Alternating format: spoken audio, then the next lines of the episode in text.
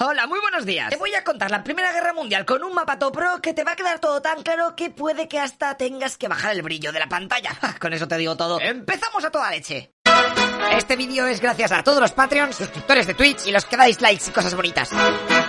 ¡Sois la leche! Comencemos por el que va a ser uno de los principales protagonistas de la Primera Guerra Mundial. El Imperio Austrohúngaro. ¿Os acordáis de Napoleón, no? Que se flipó y casi conquista toda Europa. Vale, pues cuando le banearon del server a los austrohúngaros en el Congreso de Viena de 1814 se les dice Mira, ya vale de todo el pateo ese que tenéis en los Países Bajos. Si es que además está todo lejos de vuestro territorio, sois unos panolis. ¿Por qué no hacemos una cosa? Aquello se lo damos al Reino de Holanda y eso sí, vosotros os quedáis con toda la zona de Lombardía y Venecia, ¿vale? No hace falta que contestéis porque esto se va a hacer así y punto en boca. Además de que no es alemán, por lo que no os entiendo. Venga, hasta luego. Dicho y hecho, aquella parte norte de Italia es agenciada por Austria. Lo que pasa que 45 años después, oh, la cosa terminará en hostias. Y el reino de Cerdeña, ayudado por los franceses, se funde a los austríacos. O lo que es lo mismo, Cerdeña se hace con Lombardía a cambio de regalar a Francia, por haberles echado una mano, toda la zona de Saboya, que era muy buena para la... y también Niza. Esta victoria de Cerdeña contra Austria será el pistoletazo de salida para la unificación italiana, la cual daría otro gran paso cuando en verano de 1866 Prusia declara la guerra al imperio austriaco para ver quién era el más guay. E Italia decide meterse en el bando alemán para así de paso atacar a Austria y conseguir Venecia. En esta guerra Prusia and Friends vencen a Austria, la cual a la pobre no sabe por dónde le da el aire. Oh, nadie la quiere. Exacto, tiene Augsburgitis. Ahora que Austria ha perdido terreno y ya no mola tanto, fijémonos en la gran vencedora. Prusia,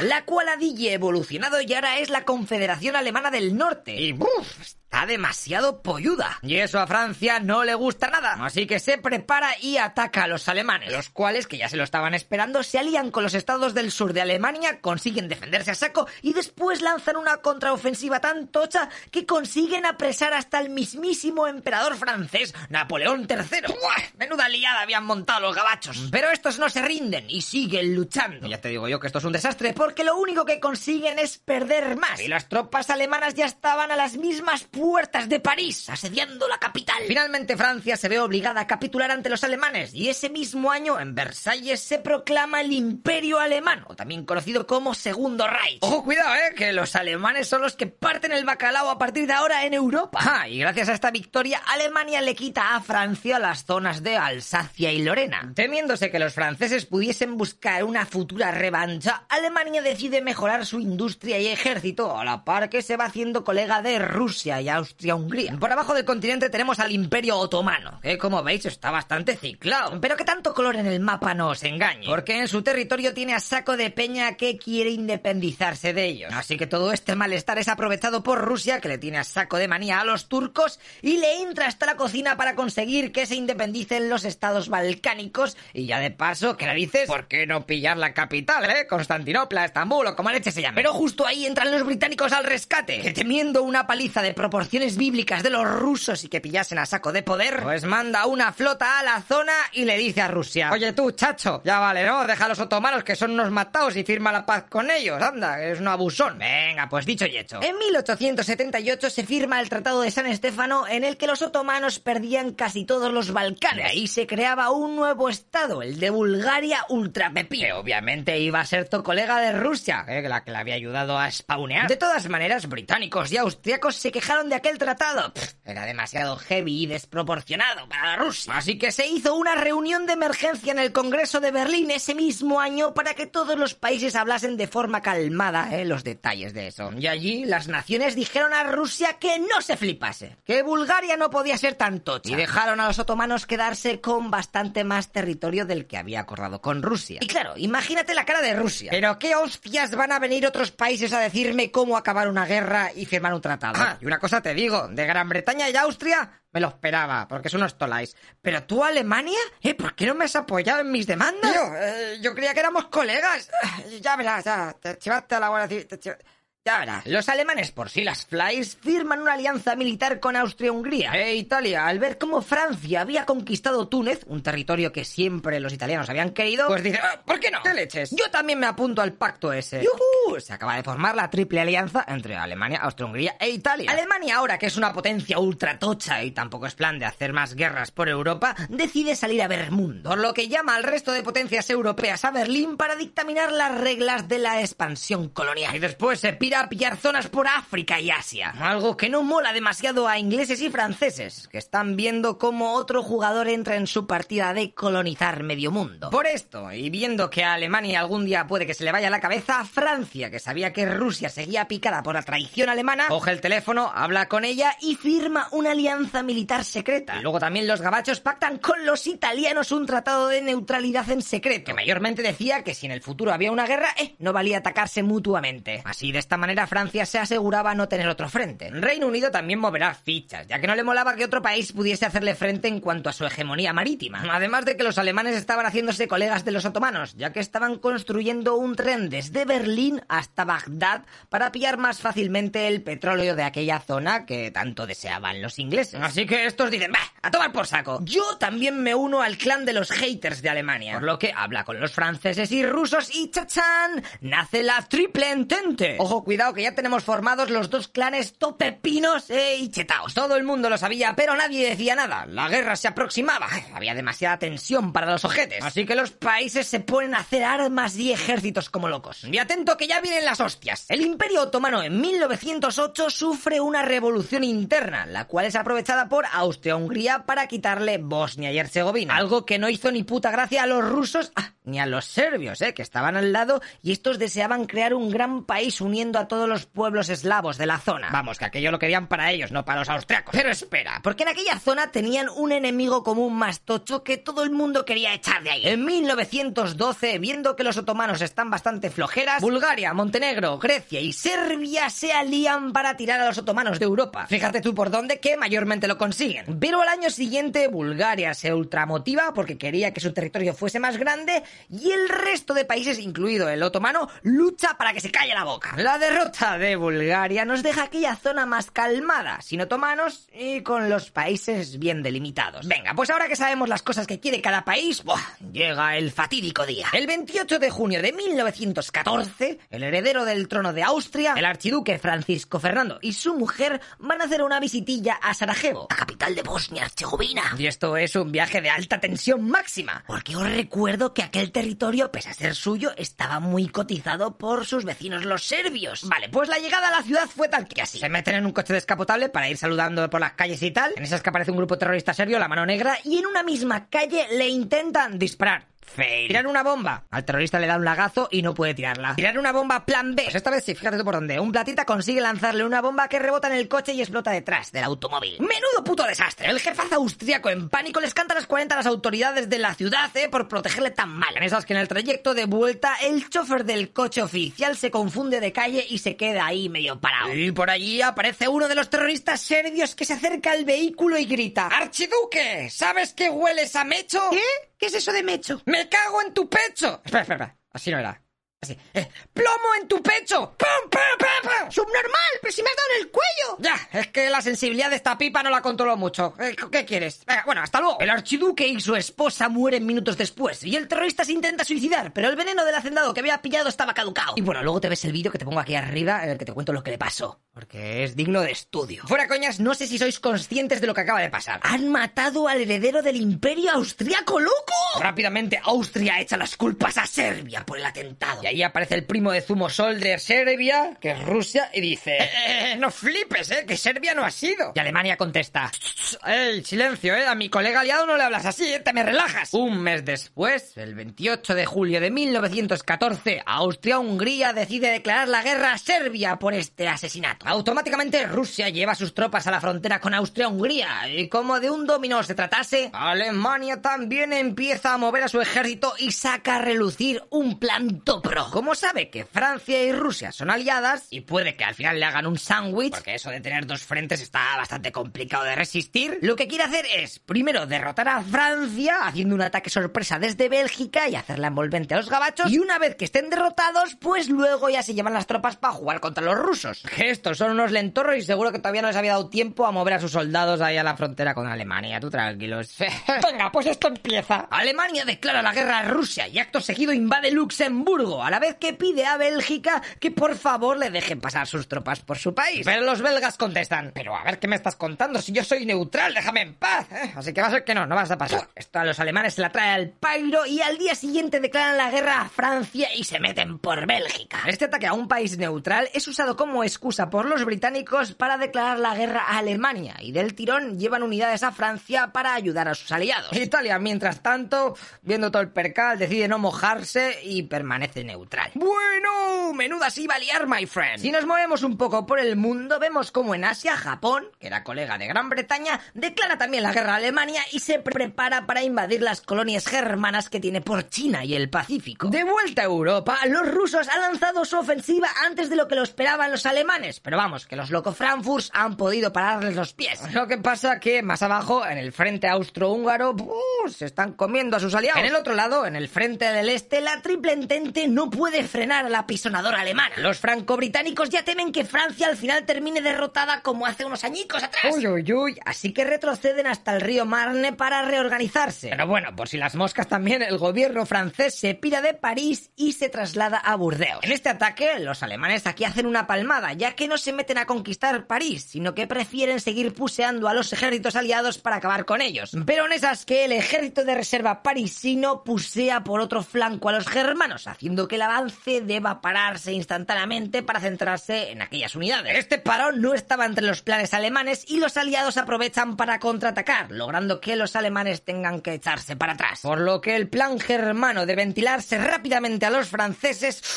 se había ido a la mierda. Al poco, el frente se estabiliza y los alemanes optan por intentar embolsar a las unidades belgas que aún quedaban y que así no pudiesen unirse a sus colegas británicos y franceses. Pero los alemanes llegan tarde y no lo consiguen ¡Ugh! por el canto. Venga, pues ya con la movida más clara, es el momento de petar todo el frente de trincheras. Unos 700 kilómetros desde la costa hasta Suiza. Chavales, chavalas, la guerra se acaba de poner muy difícil en aquella zona con todo petado de camperos. Por lo que la guerra debe expandirse a otros lugares a ver si se puede ganar haciendo otra cosa. Es por eso que los británicos mandan a su flota para bloquear el comercio alemán. Y estos como respuesta mandan a saco de submarinos para que rodeen las islas británicas y hundan todo lo que pillen. Por el aire también hay novedades. Los aviones que se han metido en un parche bastante reciente, pues al principio están muy nerfeados. Solo sirven para observar el movimiento del enemigo y poco más. Pero luego ya ambos bandos los utilizarán para tirar bombas de forma low cost e incluso para matarse entre ellos ahí por las nubes. Por ejemplo, por aquí aparecerá el as alemán, el varón rojo. Además de esto, fíjate que los germanos le metieron bien a usar cepelines para bombardear las bases enemigas e hicieron unas cuantas incursiones tanto a París como a Londres. Lo que pasa que, tío, estas naves son todo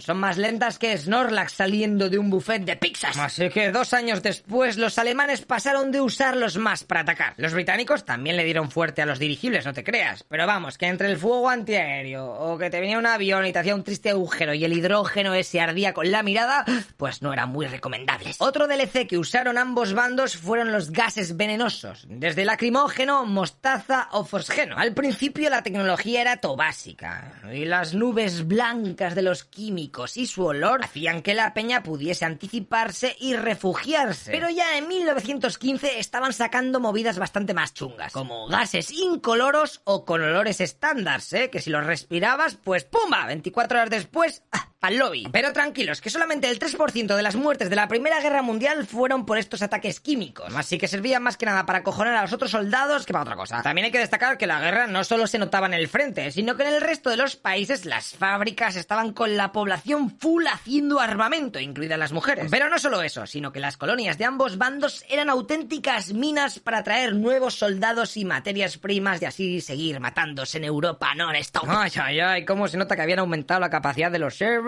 si nos vamos a ver cómo va el frente oriental, mira, ahí está Rusia, que el boost se le ha acabado y está bastante jodidilla contra los alemanes y austriacos. Así que viendo esta debilidad, el Imperio Otomano ve la oportunidad perfecta para devolvérsela a su enemigo. Y se une a las potencias centrales atacando a los Tripaloskis por el Cáucaso. Gran Bretaña no tardará mucho en mover ficha para echar una mano a su aliado y lleva al ejército indio a Mesopotamia para intentar pillar los pozos petrolíferos los de allí. Los otomanos, que no saben muy, muy bien en el follón que se acaban de meter, intentan llegar al canal de Suez para cortar así el suministro a los aliados, pero no lo consiguen. De hecho, también palman en su ataque sorpresa contra los rusos, y como sus jefazos son unos picaos, echan la culpa de la derrota a la población armenia de la zona, diciendo que ellos habían ayudado a los rusos. Así que taca atrás. Se cargan a la mitad de los armenios, alrededor de millón y medio de civiles. Esto es conocido como el genocidio armenio que fue desde 1915 hasta el 23. Lo más flipante de todo es que los turcos niegan que haya pasado esto. Y dicen que como máximo pues se murieron unos 200.000 armenios y mayormente por culpa de las condiciones de la guerra, ¿eh? Que aquello no fue una aniquilación racial ni nada, que va. Bueno, ahora que Rusia estaba totalmente rodeada, pide ayuda a sus aliados, por favor, que estoy aquí solísima. Y es que estaba muy falta de armamento, y como la cosa continuase así, hoy lo iba a tener bastante jodido. Es por eso que Francia y Gran Bretaña llevan a su armada para intentar pasar por el estrecho de Dardanelos y así intentar conectarse con Rusia. Pero que pasa que me doy flipaos, ¿no? Joder, ¿de verdad? ¿Estás intentando pasar por todo el centro del Imperio Otomano? No sé, llámame loco. Los turcos rápidamente petan todo el paso de minas marinas y los aliados no les queda otra cosa que retirarse. Pero un mes después vuelven y dicen, ¿qué coño? Pues desembarcamos e intentamos conquistar la capital Estambul y arreglamos. Mira, mm, vale, pues te voy a hacer un spoiler. La cosa sale fatal. Y los turcos consiguen mantener sus posiciones. Eso sí, se acaba de crear otro frente. Venga, Holgorio. Ahora nos vamos a ver qué pasa por el Atlántico. ¿Os acordáis de los submarinos esos alemanes que estaban bloqueando a Gran Bretaña? Pues en mayo de 1915 los germanos detectan un barco bestia de grande que se dirige a Gran Bretaña desde Nueva York. En esas que... ¡Fuego torpedo 1! ¡Fium! ¡Pumba! Tomar por sacar A este barco llamado Lusitania le impacta un torpedo que hace que en tan solo 18 minutos se hunda completamente. Como curiosidad decirte que algunos de los pasajeros de primera clase, después del impacto, estaban en sus camarotes, pues decidieron subir a cubierta en ascensor. Pero en ese trayecto, justamente la planta eléctrica del barco falló y los dejó colgados. Así que, como intuirás, toda esta gente y muchas otras personas se hundieron con el barco a los pocos minutos. Hubo 1198 pérdidas humanas, entre las que había 128 estadounidenses y también hubo 761 supervivientes. ¡Yus! ¡Ojo! ¡Cuidado, Alemania! Que has tocado el avispero yankee. Este país americano en este momento era neutral y se quejó. Tú, Alemania, ¿qué haces? Que me están matando a los míos. ¿Eres tonto? Que te parto la cara. Fue entonces cuando los germanos decidieron no cantearse tanto con los submarinos y se relajaron ahí a reventar barcos. Venga, pues ¿os acordáis de Italia? Que había hecho un pacto con los dos bandos, pero eh, estaba manteniendo neutral. Pues se aburre de estar en modo espectador y después de hablar con la triple entente, o sea, con Francia, Gran Bretaña y Rusia, estos le dicen que si entra en su equipo, ellos le darán los territorios del otro lado del Adriático, ¿eh? esos que tanto quieres. Eh, italianos, ¿queréis eso? Pues meteos en nuestro equipo y que cuando ganemos te, lo comes todo, ¿eh? Me suena la polla eso, está todo lejos para nosotros. Así que venga, no se hable más.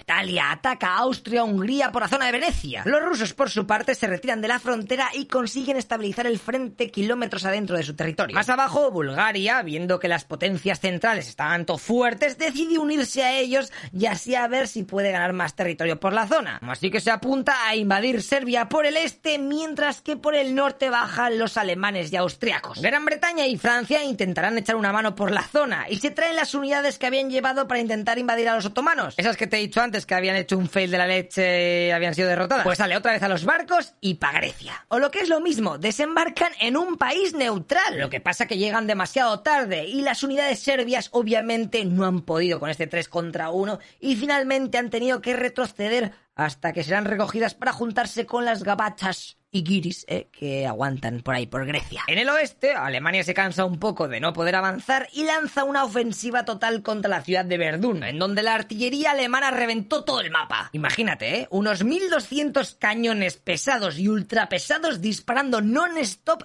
en tandas de 10 horas. Así, de risas. Mientras que los soldados franceses y británicos aguantaban en las trincheras como podían. Por aquí, por la península ibérica, los portugueses, que eran aliados de Reino Unido, deciden confiscar los barcos alemanes que hay por sus puertos. Y, obviamente, Alemania dice... ¿Ah, sí? ¿Con que esas tenemos? Pues venga, mira tu email, guapete. Eh, Bueno, si no te sale nada, echa un vistazo en la carpeta de spam, que últimamente estamos mandando muchas declaraciones de guerra y ya tú sabes, mi niño. Vale, venga, tío. Pero los lusos no se achantan y envían unidades a Francia y a sus colonias para echar una mano en el conflicto. Que por cierto, en África, tan solo la África Oriental Alemana estaba resistiendo los ataques de los aliados. ¿eh? El resto, miau, habían caído. En Mesopotamia, por Irak, los ingleses son rodeados en la ciudad de Kut y después de ser asediados por los otomanos, no les queda otra que rendirse. Viendo que con estas palmadas así no se iba a conseguir reventar a los otomanos, Gran Bretaña negocia con Francia para repartirse los territorios otomanos al final de la guerra, cuando la ganen, si la ganan. Y también se ponen a buscar ayuda en la zona, promoviendo las revueltas nacionalistas árabes. ¿Te suena la historia de Lawrence de Arabia? ¿Eh? La película la has visto, que es un poco larga. Míratela, la anda. Pues está aquí, todo este follón está aquí metido. Estos levantamientos comenzarán en la Meca, en donde se promete a la peñica su independencia si luchan contra los otomanos. Madre mía, qué raro, ¿no? Los ingleses metiendo mierda dentro de los países para que se dividan, ¿eh? This is new. Y hablando de ellos, en mayo de 1916 se lleva a cabo la batalla naval más bestia de toda la Primera Guerra Mundial, la de Jutlandia. Aquí los alemanes intentaron tender una emboscada a la Royal Navy, pero estos se olieron la tostada y finalmente se enfrentaron unas 250 naves a pecho descubierto en el agua del Parque de los Patos. Madre mía, ¿quién ganó? Pues los británicos perdieron más barcos, pero vamos, que fue más o menos un empate, ¿eh? Muertos por todos lados y ya. Nada decisivo. En el mismo momento que estaba llevándose a cabo la movida del bombardeo de Verdún y el ataque italiano a Austria, que no estaba saliendo del todo bien, Rusia, viendo que sus amiguis están todo jodidos, lanzan una ofensiva para intentar sorprender a los alemanes y austríacos. Y mira tú por dónde lo consiguen. Mientras tanto, los franceses y británicos también aprovechan para tirar un ataque a lo largo de su frente, ayudados por los tanques tocutres que tenían en aquella época, dibujados con el paint pero poco consiguieron. Y en esas estamos cuando un nuevo jugador entra en el server. Rumanía se mete en el Discord y habla con la triple entente. Y le dicen que si se mete en su bando, le van a dar mogollón de territorios ricos. pues venga, a los pocos días pasa de neutral a enemigo de Austria-Hungría. Buah, menudo negociazo debieron pensar los rumanos, porque en tan solo tres meses las potencias centrales les comieron medio país. Bah, jodido fail.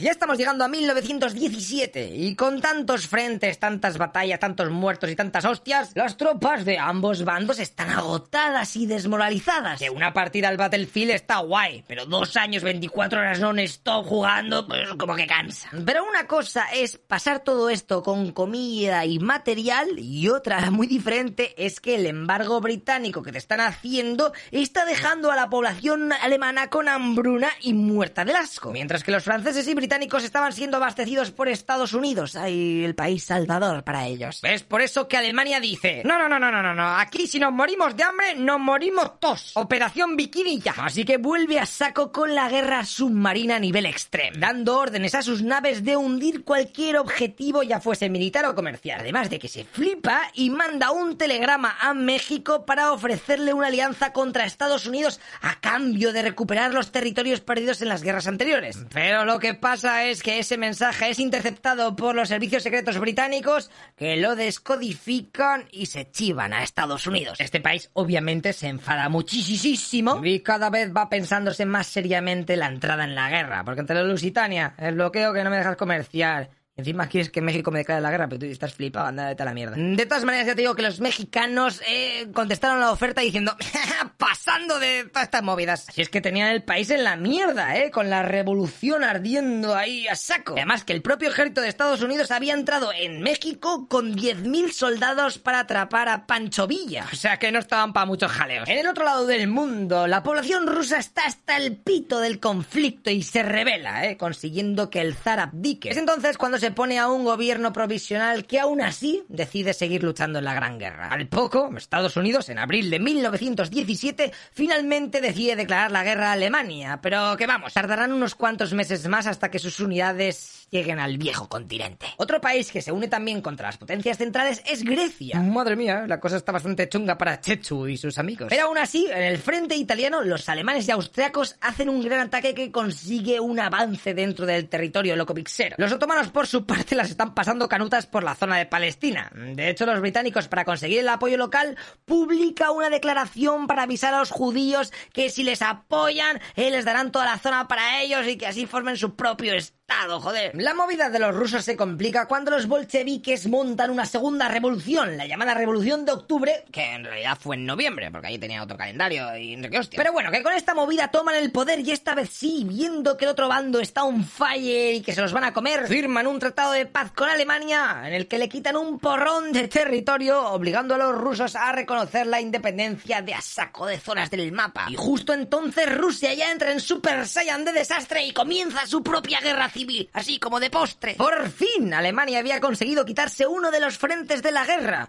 Así que ahora se centra en el otro lado, ahí con todo al máximo. La idea es acabar con Francia antes de que vengan más refuerzos del lado estadounidense. Así que lanzan una ultraofensiva que logra algunos avances, pero no muy determinantes para cambiar nada. ¡Y sorpresa, sorpresa! Mientras ocurre esto, la Triple Entente y sus amigos lanzan un ataque conjunto en la zona griega que consigue que Bulgaria tenga que pedir un armisticio. A los otomanos la cosa no les va mucho mejor. Sus enemigos británicos, árabes y un desembarco francés está llegando a Damasco. Aquí está siendo un puto desastre. Pero espera, que los austrohúngaros están siendo sobrepasados por todos los lados, así que deciden retirarse de las líneas de los Balcanes e Italia. El país está hecho un Cristo con a saco de minorías pidiendo su independencia. Y en estos meses de 1918, el Imperio Otomano firma un armisticio con la Triple Entente y poco después Austria-Hungría hace lo mismo. Ah, se bajan del carro de la Primera Guerra Mundial. Habían intentado comerse el mapa del RIS, pero no había podido ser, ¿eh? Los dados solo salían unos. Así no hay manera, tío. Así que nos queda solamente Alemania ante el peligro. La cual no va a durar mucho más, porque hay motines de los marineros que pasan de seguir luchando contra los británicos en la mar. Y esta mecha se extiende por todo el país. Fíjate que la rebelión popular hace que el emperador o Kaiser para los colegas se vea obligado a abdicar. Y ya el nuevo gobierno alemán rápidamente pide un armisticio porque estaban hasta el pito de tanto conflicto.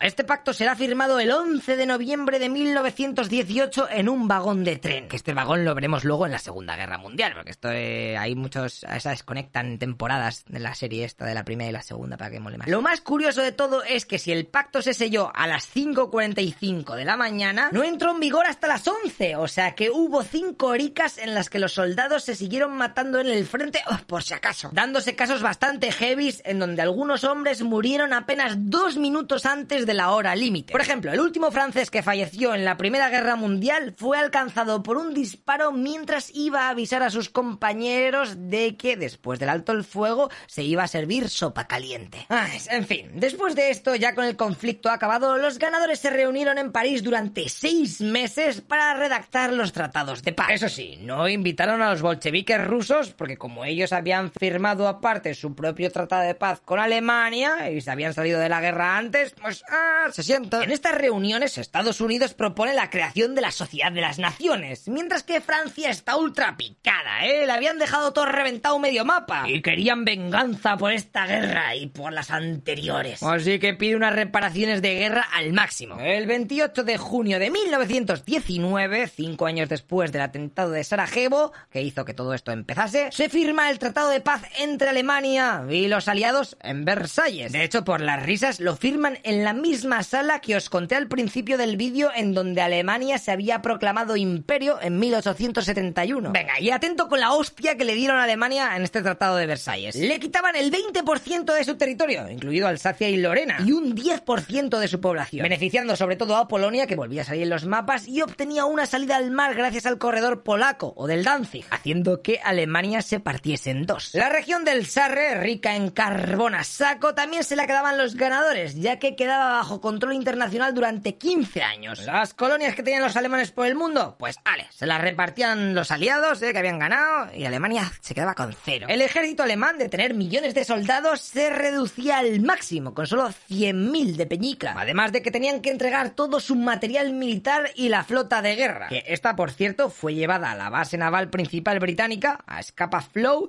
y los 74 buques germanos de repente izaron una bandera todo rara que que era la señal para abrir todos los grifos en secreto y hundir las naves ahí mismo. Y flipas, ¿eh? Porque en tan solo 5 horas, 10 acorazados, 5 cruceros de batalla, 5 cruceros ligeros y 44 destructores ¡ah! se fueron al fondo del mar. Los guiris cuando se dieron cuenta ya era demasiado tarde y tan solo pudieron salvar 4 destructores. Madre mía, ¿eh? Los jodidos marineros alemanes habían dejado todo el lugar convertido en un cementerio naval en un momentico. Y por último, aunque en el Tratado de Versalles se decían muchísimas más cosas, pero chavales, tengo que resumir esto porque si no nos vamos a morir. Vemos cómo Alemania fue considerada como la principal responsable de la guerra y tenía que pagar todos los daños y reparaciones. O sea que Venga, ahí, saca la cartera, cabrón. La suma de todos estos puntos fue considerada como una auténtica humillación para los alemanes. Se acababa de plantar una semillita para que luego, regada por el crack del 29 y la crisis económica, vengan cosas nazis buscando venganza, my friend. De todas maneras, no solamente le dieron hostias a Alemania, ¿eh? porque a sus aliados tampoco la cosa le fue mucho mejor. Al imperio austrohúngaro lo trocearon cual Mr. Potato, creándose nuevos países como Checoslovaquia o el reino de los serbios, croatas y eslovenos aquí Italia se pica muchísimo, porque joder, tío, al final no me habéis dado los territorios que me habéis prometido por entrar a jugar. ¿Qué pasa, tío? Antes molabais. Y encima a Austria no le dejan unirse con Alemania pese a ser de habla alemana. Yo te voy comentando estas cosas porque explican muchos eventos que pasarán con el Tito Hitler ya in the power. Al Imperio Otomano también le hacen la de Dexter, repartiéndose bastante territorio entre franceses y británicos. De hecho, los ingleses tienen un movidote bastante gordo en Palestina, porque habían prometido aquella zona tanto a los judíos como a los árabes. ya la quise dar, hijo mío. De todas maneras, los turcos pasarán de aquel tratado que corta todo el país en mil cachos, así que se levantan en armas y consiguen pillar algunas de las zonas y después en el tratado de Lausana se delimitan las fronteras finales de Turquía. Así que en términos generales, la Primera Guerra Mundial o la Gran Guerra fue hasta ese momento la más destroyer de la historia de la humanidad, con unos 18 millones de muertos entre los que había unos cuantos millones de civiles. Y por si esto fuese poco, por entonces salió a relucir la famosa gripe española, que no era española ni de nada, pero bueno, que se convirtió en una pandemia mundial y se llevó por delante otro chorro de vidas. Ay, el final de este conflicto hizo que los países europeos estuviesen altamente endeudados, beneficiando así a los países neutrales y sobre todo a Estados Unidos, que se había ya afianzado totalmente como la principal potencia económica mundial y el país que partía el bacalao. Rusia, por su parte, se convierte en la Unión Soviética, pero estaba bastante hecha polvo, principalmente porque había perdido muchos de sus territorios y económicamente estaba in the shit. Podríamos decir que la guerra había acabado, pero no había dejado a nadie contento. Había saco de tensión con las nuevas fronteras creadas desde una reunión entre estados en Versalles, haciendo pueblos por la mitad, como por ejemplo a saco de alemanes que de repente se encontraban que su casa ahora estaba en Checoslovaquia o Polonia. O sea que ya estaba sobre la mesa todos los ingredientes para una segunda parte mucho más mortal y destructiva, en donde todos los países pondrán a prueba lo aprendido en este sangre tutorial de cómo aniquilarse los unos a los otros. Venga, pues si el vídeo, suscríbete, ¿eh? No me seas achorrado. ¡Hasta luego, loco pixas!